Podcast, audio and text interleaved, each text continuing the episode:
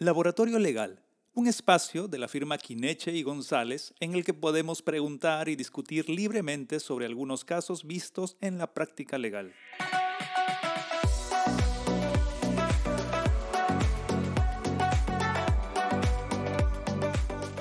Buenos días con todos. Hoy tenemos un nuevo laboratorio legal. Hoy hablaremos sobre las cláusulas de no competencia en los contratos de trabajo. Ahora, para saber o para meternos de lleno en este debate del día de hoy, tenemos que saber que un contrato de trabajo, cualquier contrato de trabajo, tiene tres elementos, ¿no? Eso, eso lo sabemos la mayoría. ¿Qué elementos tiene un contrato de trabajo? La remuneración, que se paga, la prestación de servicios y la subordinación. Cuando hay esos tres elementos, estamos en una relación de trabajo y por lo tanto hay un contrato de trabajo, ya sea verbal o escrito, o a, tiempo, o a plazo fijo o a plazo indeterminado, en sus distintas modalidades. Sin embargo, eh, actualmente vemos que ya se está usando más algunas cláusulas o se está incorporando algunas cláusulas adicionales a los contratos de trabajo como la famosa cláusula de no competencia Vamos hoy día a centrarnos en esta cláusula de no competencia, si es válida, si es inválida, si atenta contra algún derecho constitucional o no. Eh, y para eso tenemos aquí a Eliana Castillo y a Nelly Criviero, estudiantes de la Universidad Nacional del Santa, de la carrera de Derecho, quienes van a dar su opinión, nos van a dar sus apreciaciones y si están de acuerdo o no con esta inclusión. Igual vamos a este, estar atentos si tienen algún comentario, pregunta que nos quieran hacer. Empecemos a ver. Eh, para abordar este tema debemos considerar que una cláusula de no competencia es cuando se le impone una obligación al trabajador de no competir directa o indirectamente contra su empleador. Ahora, se entiende que esto sería lógico. Si yo trabajo para eh, Inca Pharma, por ejemplo, o una cadena de farmacias, no puedo a la vez estar trabajando para la competencia. ¿Por qué? Porque como yo tengo información confidencial, la voy a usar, quiera o no y voy a estar compitiendo directamente contra mi empleador, ¿no? Entonces más o menos esa es la cláusula de no competencia. Mientras yo esté trabajando para alguien no puedo competir contra quien me ha contratado este, los servicios. A ver, ¿qué dicen respecto a esta cláusula de no competencia? ¿Afecta algún derecho?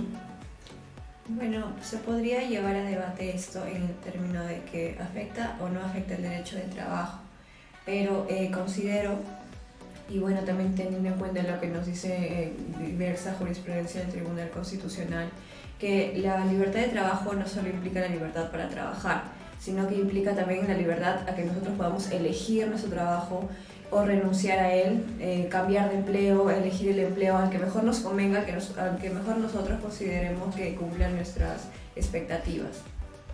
Ya, entonces estás hablando de la libertad de trabajo, ¿no? Sí. Lo que dices es, nosotros tenemos libertad de trabajo, libertad para saber para quién trabajar, hasta cuándo trabajar. ¿Bajo qué condiciones trabajar? Y bajo qué condiciones. Si me viene un empleador y me dice, ¿sabes qué?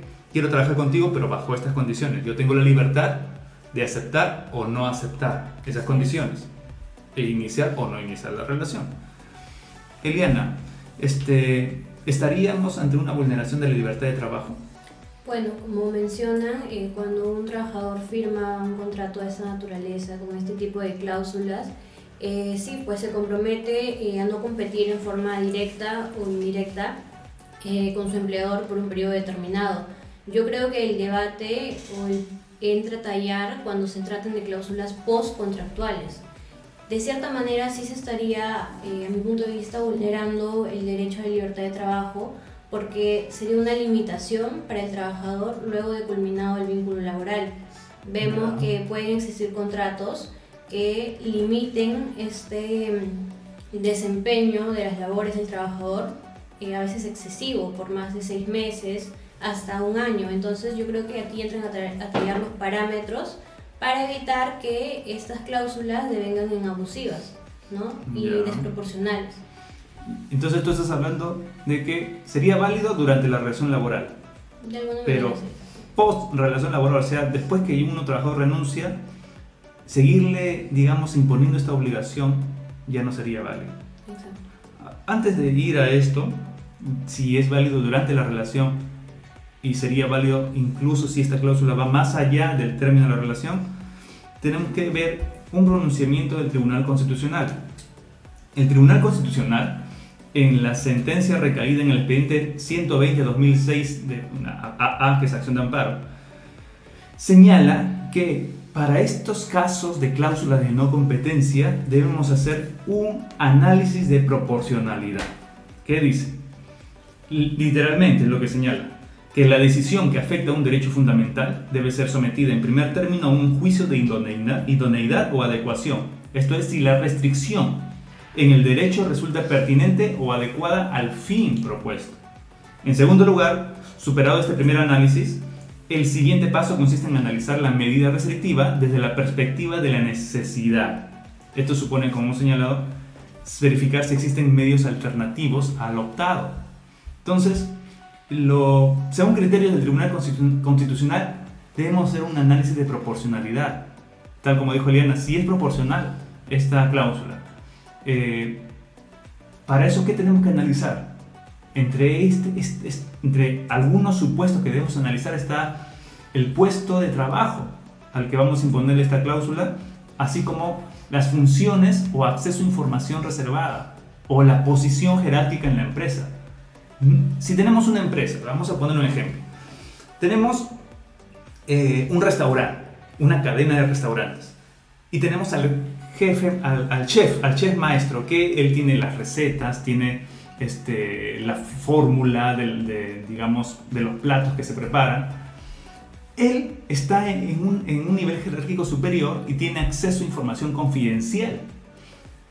Analicemos este, este puesto de trabajo comparado a el mesero, el, que presta servicio en las mesas.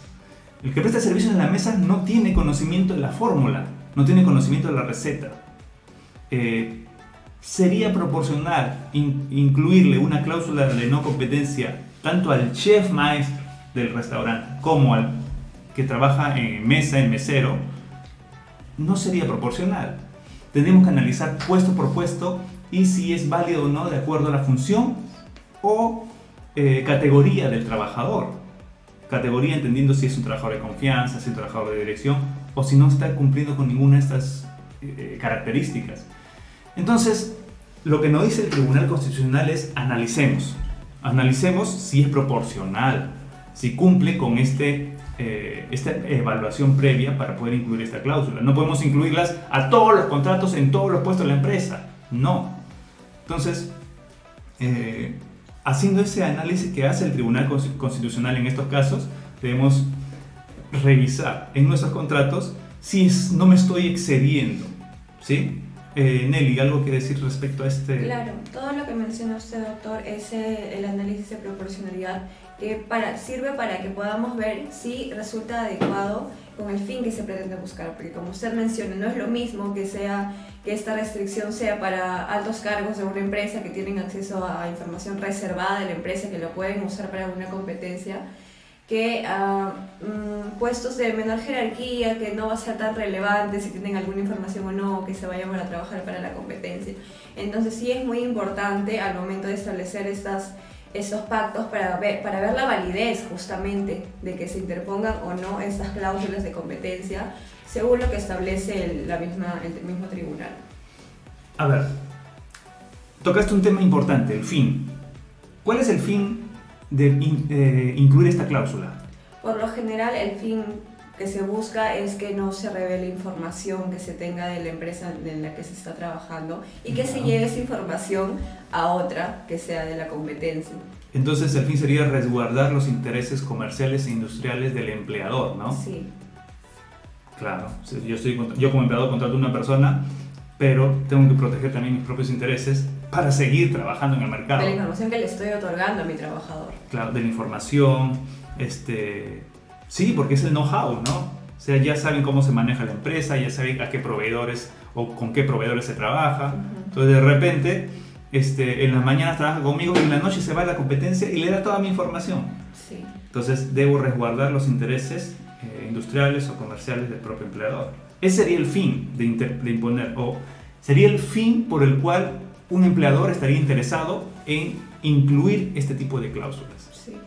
Otro punto sobre este tema de la proporcionalidad, doctor, es que nos menciona, em, que el mecanismo debe ser adecuado. Pero si nos ponemos a pensar, no existe otro mecanismo por el cual podamos evitar que la información que tenemos con que le hemos otorgado a nuestro trabajador vaya a parar a la competencia. Entonces también por este lado sí resultaría un mecanismo adecuado para, para este fin.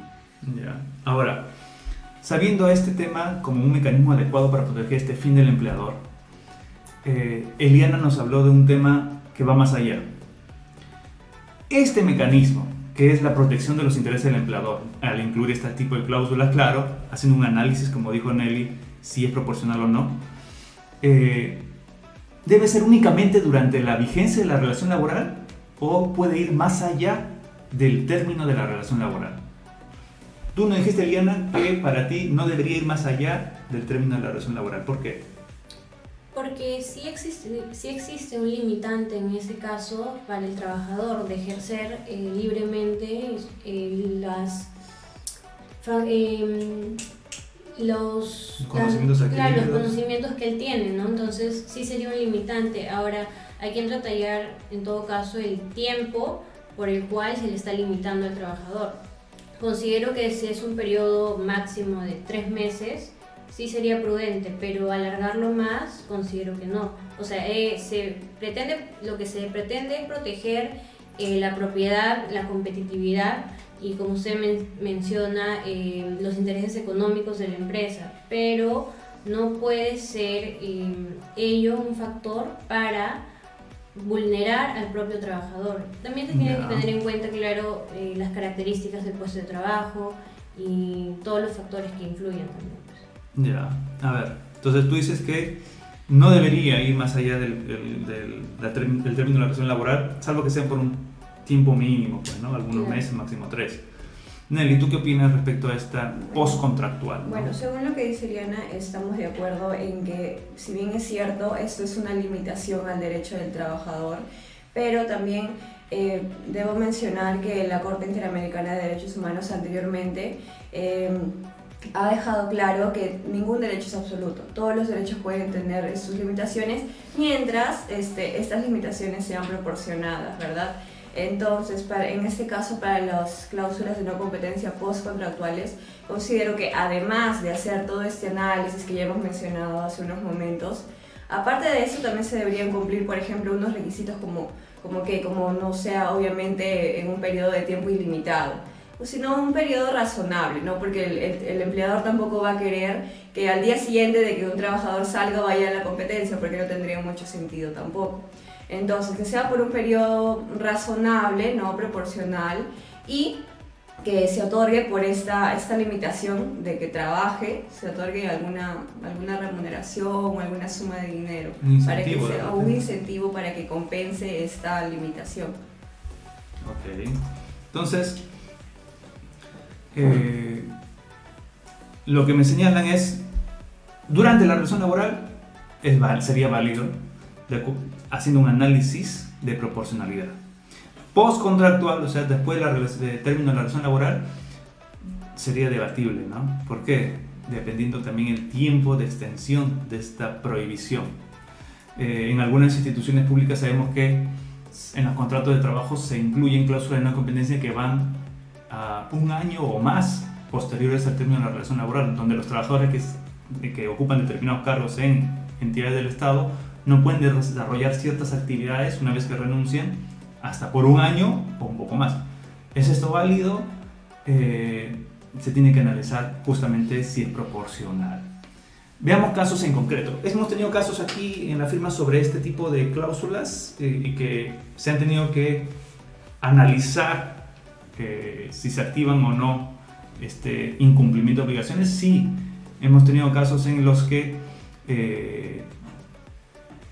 un trabajador que tenía una cláusula, de este tipo de cláusula de no competencia, mientras se encontraba vigente la relación laboral, desarrolló labores similares o iguales a su empleador durante la suspensión de la relación. En palabras sencillas, un trabajador eh, con la libertad de trabajo que se señala, eh, que está reconocido constitucionalmente, dice, ok, yo trabajo para esta empresa, pero en mis vacaciones yo voy a dedicarme a trabajar para mí mismo. Yo voy a poner lo mismo que está haciendo mi empleador, pero por mi cuenta. O sea, no está yendo para la competencia, sino él mismo está haciendo la competencia. pero durante mis vacaciones. Entonces ahí viene hasta allá, vino un, tema a discusión. Durante la suspensión de la relación, estas cláusulas, estas obligaciones, ¿subsisten, persisten en el tiempo de suspensión o se suspende también la obligación de cumplirlas? Para nosotros, lo que analizamos en este caso es que no, la relación laboral no se ha extinguido y como no se ha extinguido, solo se ha suspendido las obligaciones que tengo de buena fe laboral o las obligaciones a las que yo me comprometí durante, al firmar mi contrato de trabajo, subsisten incluso durante los plazos de suspensión. Porque yo no he puesto allí en el contrato que esta cláusula se suspenderá también en los gastos de suspensión del contrato. No lo he señalado. Por lo tanto, eh, si para nuestra opinión, sí subsiste esta obligación y por lo tanto el trabajador no debió competir durante sus vacaciones contra su empleador porque estaba vigente. En este caso no era una postcontractual, era durante la vigencia de la relación laboral. Entonces, incluso se, incluyó una penalidad si es que esto ocurría y ocurrió.